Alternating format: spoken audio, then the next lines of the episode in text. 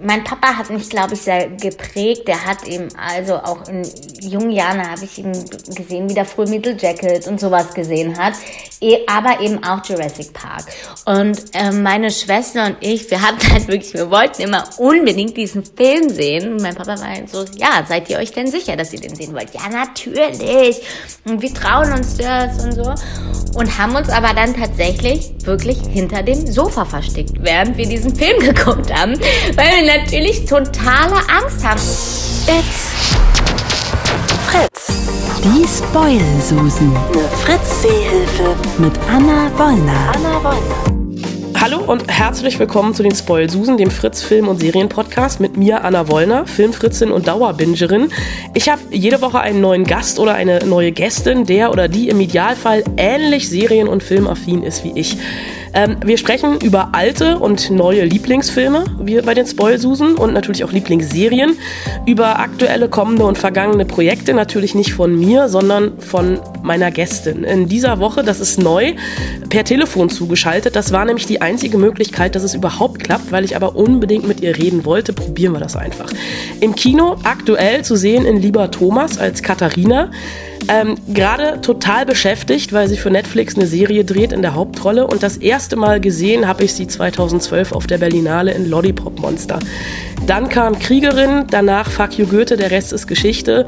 Äh, ihr werdet natürlich längst schon wissen, äh, wer mir zugeschaltet ist. Äh, hallo Jella Hase, schön, dass du da bist, beziehungsweise ein Telefon am Ohr hast. Hallo Anna, ich freue mich auch. Du bist gerade total beschäftigt, weil du eine Netflix-Serie drehst. Wie geil ist das denn? ja, es ist irgendwie ähm, das Schönste und mit das Anstrengendste, was ich je gemacht habe. Was ist so anstrengend daran? Also was so schön ist, kann ich mir denken, aber kommen wir zum Negativen. Ähm, es ist nicht unbedingt negativ, weil ich habe einfach wahnsinnig viel zu tun um, und wir sind jetzt bei Drehtag 80 angelangt und die Rolle ist äh, sehr, sehr fordernd, körperlich wie physisch, äh, wie psychisch. und ja, ähm, das ist einfach ein sehr langer Drehzeitraum. Wir drehen jetzt seit Mitte Juni, jetzt ist ähm, Mitte Oktober und langsam geht's dem Ende zu, aber es ist, erfordert einfach eine wahnsinnige Konzentration. Also ähm, die, die Szenen werden auch viel geändert noch äh, vor Ort und die Figur ist einfach gar nicht ohne, die ich spiele. Die Serie kommt 2022 wahrscheinlich raus, äh, wenn ihr fertig werdet. Ist nicht mehr so, lang, so lange hin. Aber das, das erste Bild, was ich gesehen habe, ist schon total geil, weil du da an so einem alten Ford Mustang gelehnt stehst mit einer Knarre in der Hand und einer roten Adidas Trainingsjacke. Jo. Stylischer geht's ja wohl bitte nicht. Äh, ja, findest du? Das freut mich. Ähm, ja, es ist sehr, sehr besonders und ich glaube, es wird zu einigen Kontroversen führen und ähm, ich darf noch nicht so viel verraten, aber es ist auf jeden Fall schön, absurd und besonders. Äh, das klingt als Teaser schon mal sehr, sehr geil. Ähm, wir, wir haben uns ja äh, heute zusammengeschaltet, um vor allem über deine Lieblingsfilme und Serien zu reden. Und äh, ich habe in den letzten Wochen die These aufgestellt, dass ich der Sigmund Freud der deutschen Film- und Fernsehunterhaltung bin. Denn äh, ein bisschen nach dem Motto, sage mir, was du guckst und ich sage mir, wer du bist. Wow. Des, deswegen habe ich jetzt, lustigerweise hat noch nie jemand hinterher eine, ein, ein Gutachten eingefordert.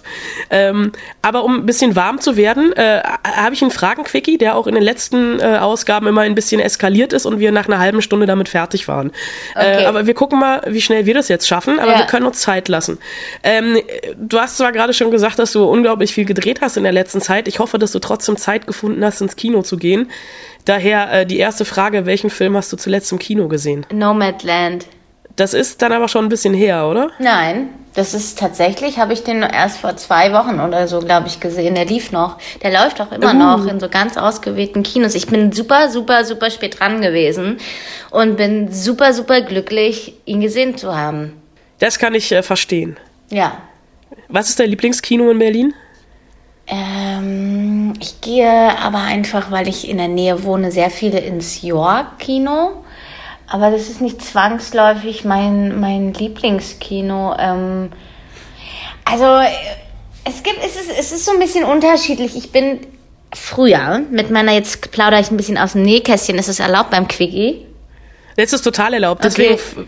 brauchen wir ja immer so lange. Okay, das cool. ist eigentlich mein Plan. Ich habe das irgendwann mal Quickie genannt, aber eigentlich ist es mittlerweile der Inhalt des Podcasts Okay, geworden. cool. Also und zwar habe ich äh, meine Freundin Lisa, Lisa Martin, mit der war ich auf einer Grundschule und wir kennen uns, also und unsere ähm, Eltern, äh, ist ja auch egal, auf jeden Fall bin ich mit der groß geworden, wir kennen uns seit der Geburt und die hatte einen Opa. Und mit diesem Opa sind wir jeden Mittwoch, der Opa hieß Opertag, also ähm, wir sind jeden Mittwoch hat er uns abgeholt aus der Schule und wir durften uns ähm, Süßigkeiten bei Video Jasmin kaufen, bei dem Kiosk gegenüber von der Schule und sind ins Kino gegangen. Und das war ein Cinestar oder Cinemax, ich weiß es nicht, nee, ich glaube Cinestar am Treptower Park.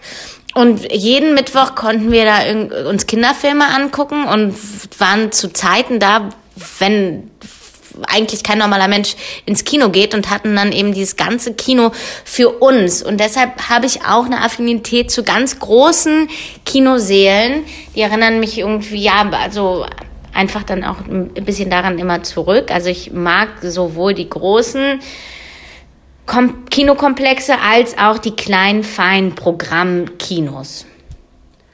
Aber wenn der Opa dabei war, habt ihr dann wirklich nur Kinderfilme gesehen oder konntet ihr euch manchmal auch ein bisschen in Filme, die vielleicht noch nicht für eure Altersfreigabe freigegeben waren? Ja, ich glaube, ich glaube, wir haben so alles ähm, bunt gemischt gesehen und das Geile war, dass der Opa halt immer eingeschlafen ist und dann das eh egal war, was wir geguckt haben und wir konnten dann aber auch über die Sitze klettern. Also wir haben auch ähm, ähm, den ein oder anderen Erwachsenenfilm geguckt, aber ich als jetzt nichts Schlimmes. Also daran kann ich mich nicht erinnern. Wir waren, glaube ich, tatsächlich sehr brav und ähm, Kinder und wollten eben auch Kinderfilme gucken. Aber ist vollkommen verständlich. Hab Ja. ich auch gemacht. Ja. Nur. Äh, Wann hast du das letzte Mal im Kino geweint? Bei Nomadland auch. Oh. Ja, voll. An welcher Stelle, weißt du das noch? Das war, glaube ich, so relativ zum Ende hin, wo sie, wo sie das Gespräch führt ähm, mit dem Typen, der eben ähm, diese, wie, wie, wie, wie nennt man das denn, ja, diese Tagungen führt, wo die Menschen zusammenkommen und übers Leben sprechen und also wie die da gesagt haben, also wie die das geschafft haben, ein Film, also mit also über Sterben zu sprechen und einem dabei so viel Lebensmut und Lebenslust zu geben, das hat mich so sehr berührt. Also der Satz ähm, "See you down the road", das hat mm, was gesprengt in mir. Ja. Bist du jemand, der schnell im Kino weint oder äh, es braucht schon eine ganze Menge, um dich zu erschüttern? Nein, ich weine schnell. Ist nicht so schwer. Aber ich lache. Es ist schwierig, glaube ich, zum Lachen zu bringen. Weil ich bin, ich bin sehr nah am Wasser gebaut und mache das auch gerne. Also ich, ich kann, ich kann, ich, ich weine gerne im Kino. Meine Mutter ist noch Und es- schlimmer. Die, da, da guckst du dann auf einmal neben dich und dann sitzt da ein völlig zerlaufenes Gesicht. Aber es ist schwierig, dich zum Lachen zu bringen? Ja, ja, also wenn's, ja, also in Filmen sehr. Ich hatte, ich habe eine ganz, ich habe eine lustige Anekdote. Ich habe, ähm, da war ich mit meiner besten Freundin Ida, da waren wir im York-Kino, dann waren wir noch sehr jung, ich weiß gar nicht von wann der Film ist, Freischwimmer, auch von Andreas Kleinert. Und da spielt Freddy Lau und Alice Dwyer. Und dann gab es so eine Szene, die war überhaupt nicht lustig, aber es war halt original mein Humor. Also da fällt jemand, äh, stirbt und fällt in so ein Eklat rein und ich musste so lachen und dann hat irgendwann irgend- das ganze Kino so angefangen mitzulachen und das war total schön. Es war voll der schöne Kinomoment. Ich habe mal an einer total unpassenden Stelle im Kino gelacht. Äh, da waren alle sehr, sehr sauer auf mich. es war Januar 1998 und Jack ist gerade von der, von der Tür gerutscht. Oh. In Titanic. Und alle um mich rum Ja. schluchzen und ich fand es so absurd, dass ich so laut Ach, gelacht habe. das wäre, das wäre, dann könnten wir uns zusammen Kinofilme angucken. Das wäre auch mein Humor. Ja, so, so unverhofft komische Sachen. Ich habe auch äh, darüber nachgedacht, was es ist, was also meine Schaden. Ich bin super schadenfroh. Ähm, was es ist, warum ich so lachen muss bei so Sachen. Und das ist dieser Moment der völligen Entgleisung im Gesicht. Also wenn man irgendwie nicht mit etwas rechnet und so ganz ausgeliefert irgendwie ist in dem Moment. Also da, wo, wo die, die, also wo der, der Mensch nicht mehr Herr seiner Sinne ist. Das finde ich ja lustig. Äh, du hast jetzt gerade Freischwimmer genannt von Andreas Kleinert. Der Film ist tatsächlich schon ein bisschen älter. Äh, wann hast du im Kino das letzte Mal so richtig gelacht? Weißt du das noch? Jetzt sag bitte nicht, es war Freischwimmer, weil das wäre traurig. Nein. Nee, ähm. Weil, weiß, gute Frage. So richtig doll gelacht. Sehr selten. Äh, ich überlege nämlich auch gerade, es ist nämlich echt verdammt schwer. Es ist super schwer. Ähm, ich habe jetzt gerade die zweite Staffel LOL geguckt, also Last One Laughing. Dieses Comedy-Format auf Amazon Prime. Ich weiß nicht, ob du das kennst. Ähm, ja, mit Bully, ne? Genau. Da habe ich die ersten Folgen geguckt, aber ich fand das, mir war das ehrlich gesagt total unangenehm, das zu gucken. Weil, wenn die Leute dann, das tut mir dann immer so leid, wenn dann so Leute so doll bemüht versuchen, lustig zu sein und irgendwie hat es was total Entblößendes, fand ich. Ja, das waren schon, es waren schon Momente dabei. Also ich habe in der ersten Staffel habe ich auch auf dem Boden gelegen und es war irgendwie ein Tag nach meiner ersten Impfung und ich dachte, es ist eine Impfreaktion, dass ich das so lustig finde und habe dann aber festgestellt, nee, es ist wirklich lustig. Auch wenn es äh, nach hinten raus, aber in der zweiten Staffel spielt Bastian Pastewka mit, der ist äh, für mich sowieso Comedy-Gott. Äh, das habe ich dann bis zur vorletzten Folge sehr gerne gesehen. Also gebt dem Ganzen noch mal eine Chance. Okay, okay. Also vor allem, also mein, mein Liebster ist ja Teddy. Und wenn ja. ich mir Teddys Videos mit meiner Schwester angucke, also da lachen wir auch richtig, richtig, richtig doll. Und bei Teddy muss ich auch immer viel lachen. Äh, wenn wir jetzt schon zu Serien geschwenkt sind, welche Serie hast du zuletzt durchgesuchtet? Ähm, ich bin eine richtig schlechte Serienguckerin, muss ich dir ganz ehrlich gestehen. What? Ja, weil ich einfach keine Zeit habe, eine Serie mir reinzuziehen. Also ich, ich weiß einfach nicht, wie, wie, aber ich glaube tatsächlich, die letzte Serie, die ich so durchgesuchtet habe, waren auch meine Lieblingsserien, die ich ähm, mitgebracht habe für die Serie, äh, für unser Podcast hier. Also auf jeden Fall Killing Eve. Alle Staffeln oder nur die erste? Alle. Aber das müssen wir dann jetzt tatsächlich noch mal hinten ja. anstellen, weil uns, wir sind ja immer noch im Quickie. Ähm, nach äh, zehn Minuten. Äh, aber ich dachte immer, also gerade irgendwie, ich meine, am Filmset hat oder an einem Serienset hat man doch auch unglaublich viel Zeit, weil ständig irgendwas umgebaut wird, neu mm, ausgeleuchtet ja. werden muss, etc. Guckt man da nicht Serien mittlerweile? Ja, ich muss mir das angewöhnen. Ich muss mir das angewöhnen. Ich mache das nie, nie, noch, noch nie. Noch nie. Ich habe auch noch, also doch im Zug habe ich mal was geguckt, aber ähm, nee. Mm, ich, äh, es ist jetzt, jetzt momentan auch gerade so, dass ich kaum Pausen habe, weil ich wirklich auch immer den ganzen Tag dran bin. Aber wir haben am Freitag gedreht, da musste ich auch sehr lange warten. Und ich konnte nichts mit mir anfangen. Mir war so langweilig, es war der Horror. Und ich werde das nächste Mal eine Serie gucken. Du musst mir was empfehlen. Das, das kann ich sehr, sehr gerne machen am Ende. Aber was macht, also was machst du dann den ganzen Tag? Also ich, also klar, du, du drehst einen Film oder eine Serie, aber es ist doch tatsächlich, also wenn du gerade selbst sagst, du konntest nichts mit dir anfangen, äh, hast du keine Hobbys? Reiten, Schwimmen, Lesen? Nein, es ist eher so, dass man ähm, ja ja auch ähm, in eine Konzentration reingeht. Und ähm, ich weiß genau, was ich an dem Tag drehe. Und das spannt mich an. Und ich gehe in eine Haltung von meiner Figur und ich gehe in eine Stimmung und ich kann nicht so gut austreten. Früher hatte ich das auch nicht. Da war ich viel abgelenkter und mittlerweile finde ich das sogar schwierig, Setbesuch zu kriegen manchmal, weil ich ähm, da, weil ich mit der Konzentration einfach woanders bin. Ähm, und deshalb, ich, ich will dann auch arbeiten und drehen und ähm, die Fi Figur verkörpern. Das ist dann wirklich für den Tag über, ähm, bin ich nicht so viel Jella oder Jella muss warten noch. Fällt dir das schwer, Jella dann abzuschalten? Äh, nee, nein. Und wie war das bei den Dreharbeiten zu Lieber Thomas? Das war super ähm, spannend. Da bin ich auch, glaube ich, mit einer ganz hohen Konzentration eingestiegen, weil uns so wichtig war, dass wir diesen, ja, diesen, diesen, diesen, diesen, diesen besonderen Geistern ähm, gerecht werden. Und da war ich sehr konzentriert. Also, ähm, ja, Aber ich kann mir vorstellen, also ich habe ähm, Albrecht Schuch bei den Dreharbeiten zu Berlin Alexanderplatz einen Tag erlebt, weil ich da bei einem Set-Visit war. Hast du mich, äh, da, hast du mich da nicht gesehen? War ich da nicht dabei? nee, du hast an dem Tag nicht gedreht, weil es war in der Hasenheide. Ah. Äh, und da, ich habe dich überall gesucht, aber du warst nicht da. nee, da war ich nicht dabei. Äh, und ich hatte aber tatsächlich Angst vor ihm so ein bisschen, ja. weil er die ganze Zeit in der Rolle war.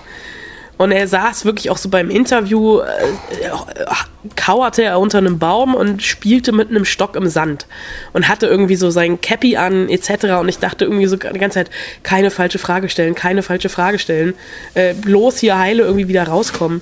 Äh, war das bei lieber Thomas, also ich, nicht, dass du irgendwie Angst vor ihm gehabt hättest, aber so dieses volle Konzentrationsding, irgendwie die Stimmung, wie würdest du die beschreiben? Wie war das?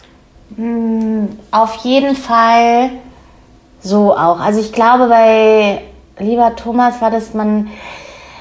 Es ist schwer über ein Außen das versuchen zu erklären, weil man geht so rein und man ist eben auch in seiner eigenen Realität und ich habe mich sehr, sehr, sehr, sehr gut mit Albrecht verstanden, was ihm vielleicht aber auch mit der Rollendynamik zusammenhängt hängt und wir haben schon auch sehr viel gelacht, aber es war auch schon eine sehr hohe Kon Konzentration und bei Berlin Alexanderplatz war das nochmal anders. Ähm, da, also, da, also, ja, es ist, ähm, da hatte Albrecht manchmal auch was sehr Abstoßendes, in dem Sinne, dass er einfach so in seiner Konzentration war, dass man, dass er so ein bisschen unnahbar oder dass man nicht so genau weiß, was du auch beschreibst. Wie kann man ihm sich dann, dann nähern?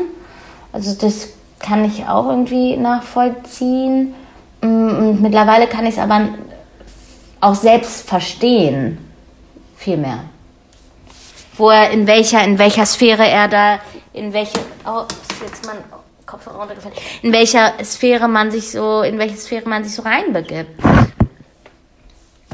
Gab es bei dir irgendwie einen Film, wo das, äh, also in deiner eigenen Filmografie, wo der Anspruch von dir an dich selbst im Spiel so geswitcht ist? Also so von wegen, äh, so, ey, um Gottes Willen, professionell warst du immer, aber so, wo du gemerkt hast, es ist wirklich das, was du hier machst. Ich, ich, ich würde dir auch widersprechen. Ich glaube, ich war nicht immer professionell und das ist auch, glaube ich, ganz gut. Also, weil ich glaube, dass mir sehr viel am Anfang passiert ist in meiner ähm, jungen Karriere und dass ich sehr viel gar nicht über die Dinge nachgedacht habe. Und dass sich so eine Professionalität, ehrlich gesagt, erst eingestellt hat mit, mit meinen Dreharbeiten zu Das Leben danach, wo ich eben gemerkt habe, ich habe so eine krasse Verantwortung, diesen, da ging es ja um die Love Parade-Katastrophe ja. und in Duisburg 2010. Und da muss ich wirklich mit meinem Spiel äh, Menschen gerecht werden. Und da hat es eigentlich angefangen und es kam auch über die Auseinandersetzung mit älteren Schauspielern und auch viel über die Auseinandersetzung mit dem Theater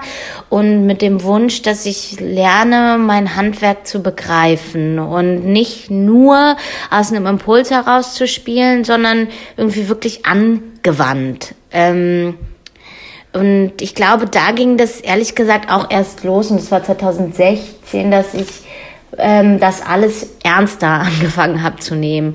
Und davor war das sehr, also ich glaube schon, dass ich irgendwo professionell war, aber nicht so, nicht so bewusst und nicht, nicht gesetzt. Und also bei Lieber Thomas war das ganz extrem. Da haben wir auch einfach so ein bisschen mit der Sprache gespielt und ähm, ich habe ich hab so 2018 oder 19, weiß ich nicht, mehr, nee, 2019 auch angefangen, Sprecherziehung zu nehmen mit, mit einer ganz tollen Lehrerin von der, von der Ernst-Busch-Schule und mich ihm wirklich äh, äh, weiterzuentwickeln und das alles als mein Beruf erstmal begreifen zu lernen.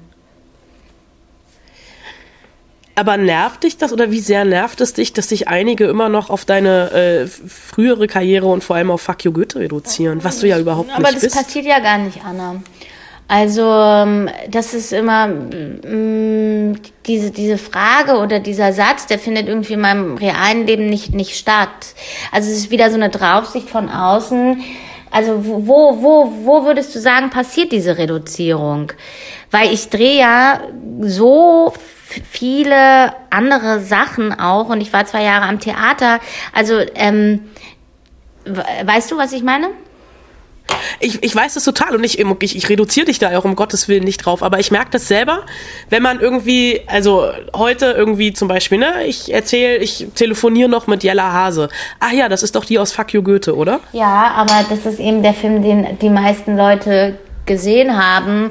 Ich glaube, davon wird man ähm, nicht, nee, nee, nicht, davon ist man nicht frei, wenn man eben sehr erfolgreiche Filme dreht, sage ich mal.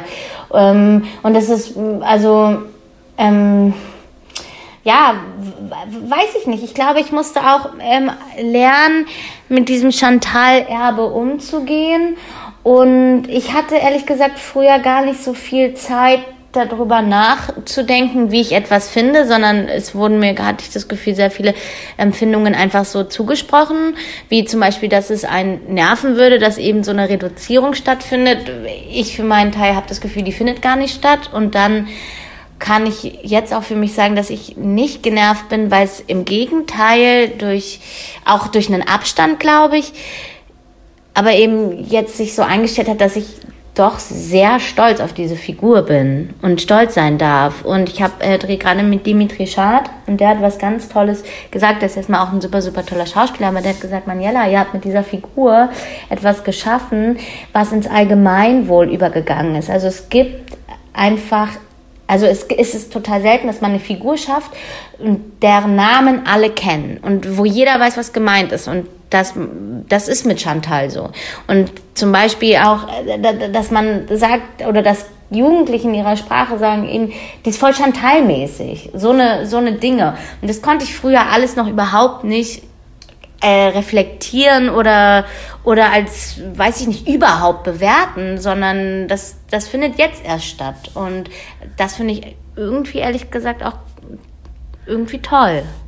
Äh, das ist tatsächlich ziemlich cool. Ich denke immer noch gerade über dieses Chantal-Erbe, dieser Begriff Chantal-Erbe. Ist großartig. Ja, ähm, ich glaube, dass es dieses Chantal-Erbe tatsächlich gibt, aber dass ähm, im, dass das nicht nervig ist, so wie man es erwartet. Vielleicht, also ich habe das Gefühl, dass die Erwartungshaltung an mich ist, dass ich davon genervt sein soll.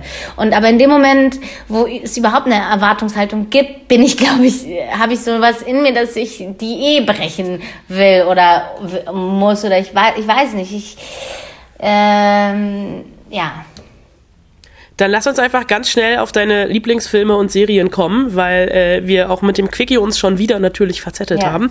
Ich habe deinen ersten Lieblingsfilm, den ich bekommen habe. Also ich habe äh, die, die Liste, die du mir geschickt hast, bekommen und ich musste beim ersten Film schon total ja, lachen. Anna, ich muss und dachte so, mir, wie geil ist ich das muss auch denn? wirklich sagen, also ich stand da im Zwiespalt mit mir, weil ähm, es gibt ja immer eine Außenwahrnehmung und ich will und kann die nicht beeinflussen, aber trotzdem wünsche ich mir öfter, ah, ich wäre so gerne so ganz intellektuell und würde so als wahnsinnig geheimnisvoll und traurig und unnahbar wahrgenommen werden.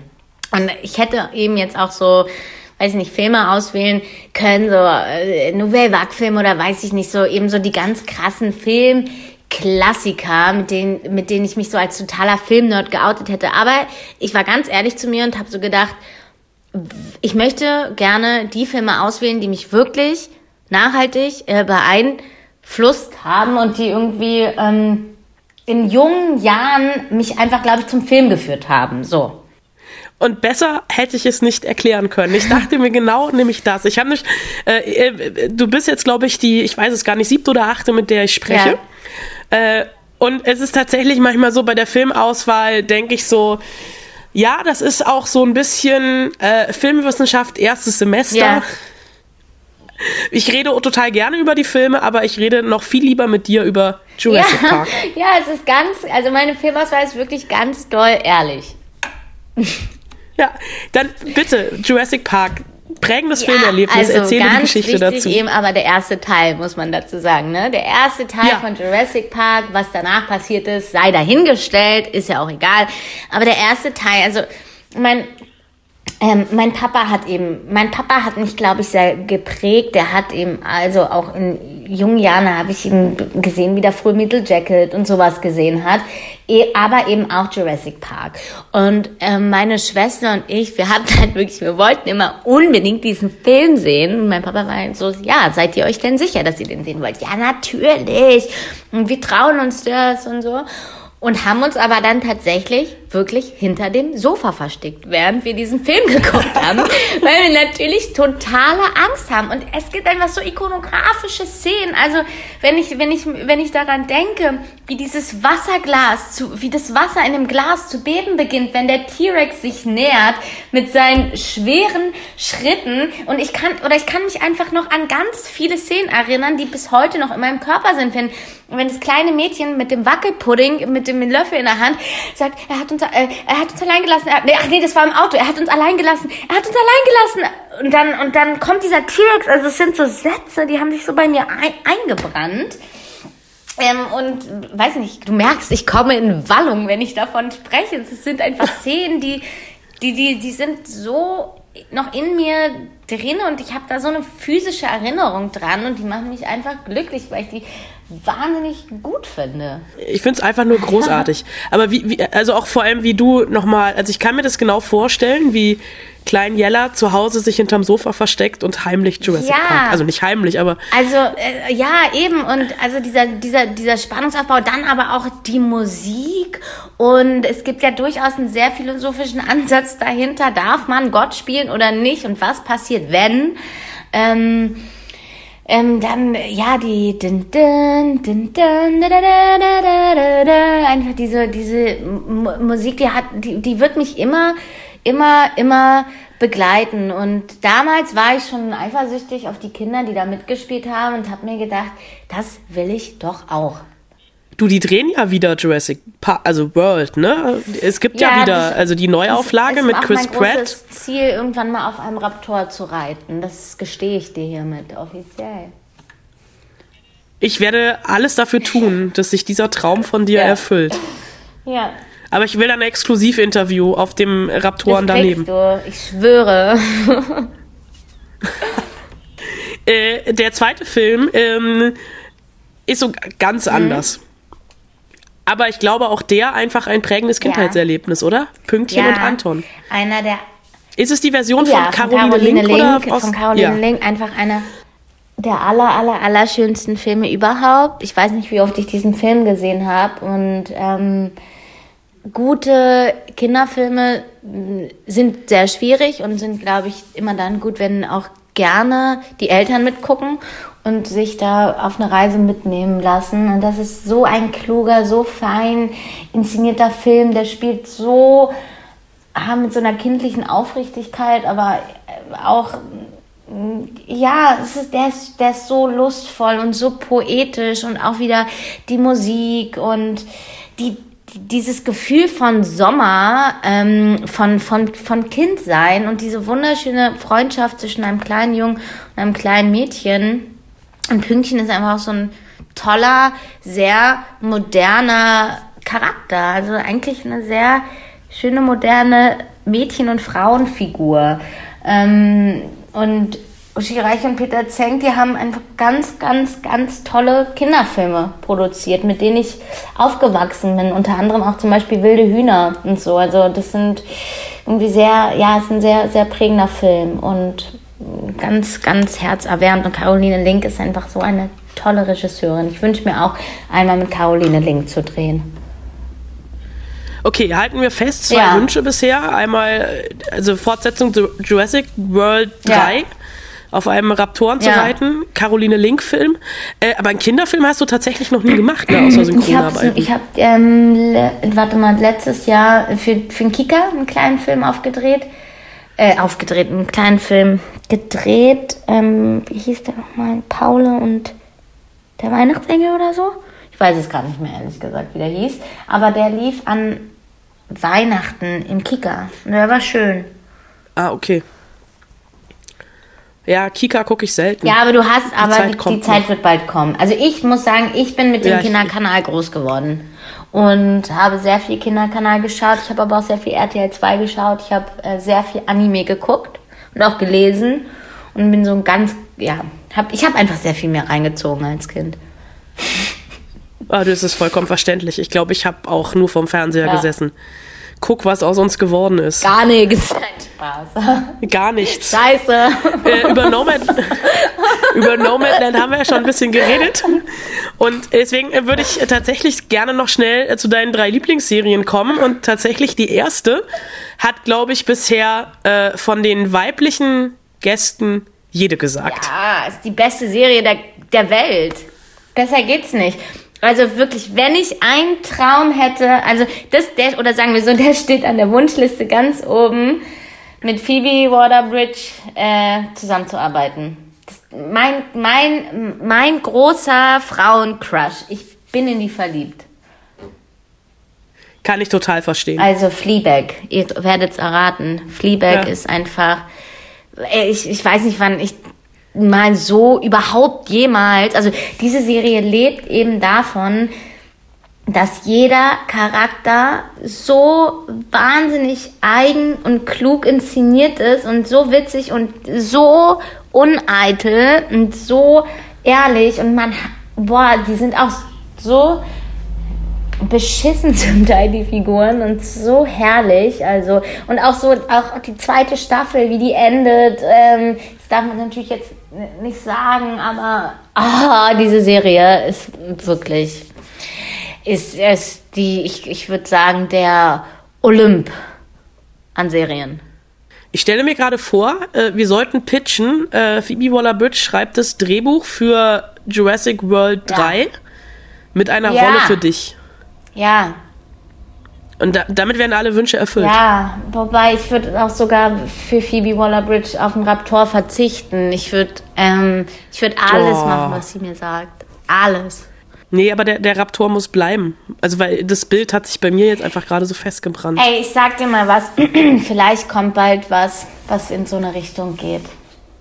Aber ich darf mir ja nicht verraten. Oh, vielen Dank auch. Aber es kommt, es also es könnte sein, dass mein Traum auf einem fliegenden Wesen ähm, wahr wird. Aber ich, ich weiß es nicht. Es, es, es kann auch sein, dass es nicht passiert. Okay, wir lassen uns überraschen und äh, gehen zur nächsten Serie. Äh, wenn, es, wenn es wahr wird, dann wirst du wissen und dich an dieses Gespräch am, der wievielte Oktober ist heute? Der 17 an unser Gespräch vom 17. Oktober 2021 erinnern. Ich werde in meinem Schaukelstuhl sitzen, meine nicht vorhandenen Katzen kraulen und ans, mich an unser Gespräch erinnern. Ähm, ja. Phoebe Waller-Bridge ist ein roter Faden in deiner äh, Seriografie, denn auch bei Killing Eve hat sie ihre Finger im Spiel. Ihre Finger im Spiel. Weißt du, was auch ein roter Faden ist? Ich habe nämlich ähm, über, äh, versucht, einen Zusammenhang herzustellen zwischen den Dingen, die ich mag. Und die sind fast alle auf einer Buchgrundlage entstanden. Also sowohl Jurassic Park als auch Pünktchen und Anton, als auch Killing Eve. Ähm, Nomadland war ja, auch ähm, ein Sachbuch sogar. Ein Sachbuch, ja. Also äh, auch interessant, ne? Nicht schlecht. Das Geschichten erzählen, das ist es nämlich einfach. Darum geht's. Ja. Ähm, Killing Eve sind wir, ne? Ja.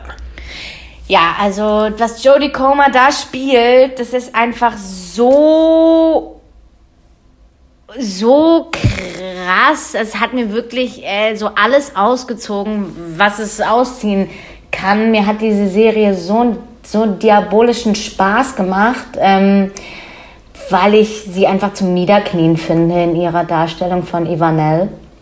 Und ähm, die ist irgendwie so richtig schön brutal auch, aber trotzdem ganz fein und mit einem guten Schwenk Humor. Sie ist nicht, nicht ganz so krass toll wie, wie, ähm, wie Fleabag. Das ist einfach, muss man dazu sagen. Nicht, aber das ist das Meckern auf höchstem Niveau. Also diese Serien, diese beiden Serien sind, ja, also Phoebe Waller-Bridge ist einfach, ist einfach die Frau unserer Zeit. Dem ist nichts hinzuzufügen. Ja, ja Geil. Außer noch Türkisch für Anfänger.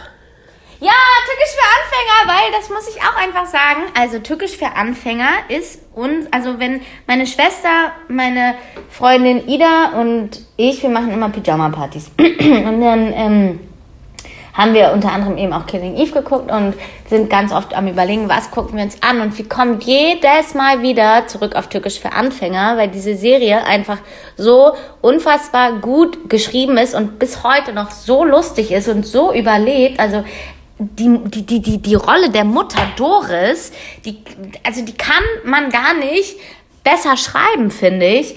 Ähm, da bin ich Bora sehr, sehr, sehr dankbar und das war auch lustig, weil ich eben als Kind schon so ein großer Türkisch für Anfänger war, Fan war und mit dieser Serie groß geworden ist und als dann die Anfrage kam für den ersten Fuck You Goethe Teil, habe ich mir gedacht, das kriege ich niemals.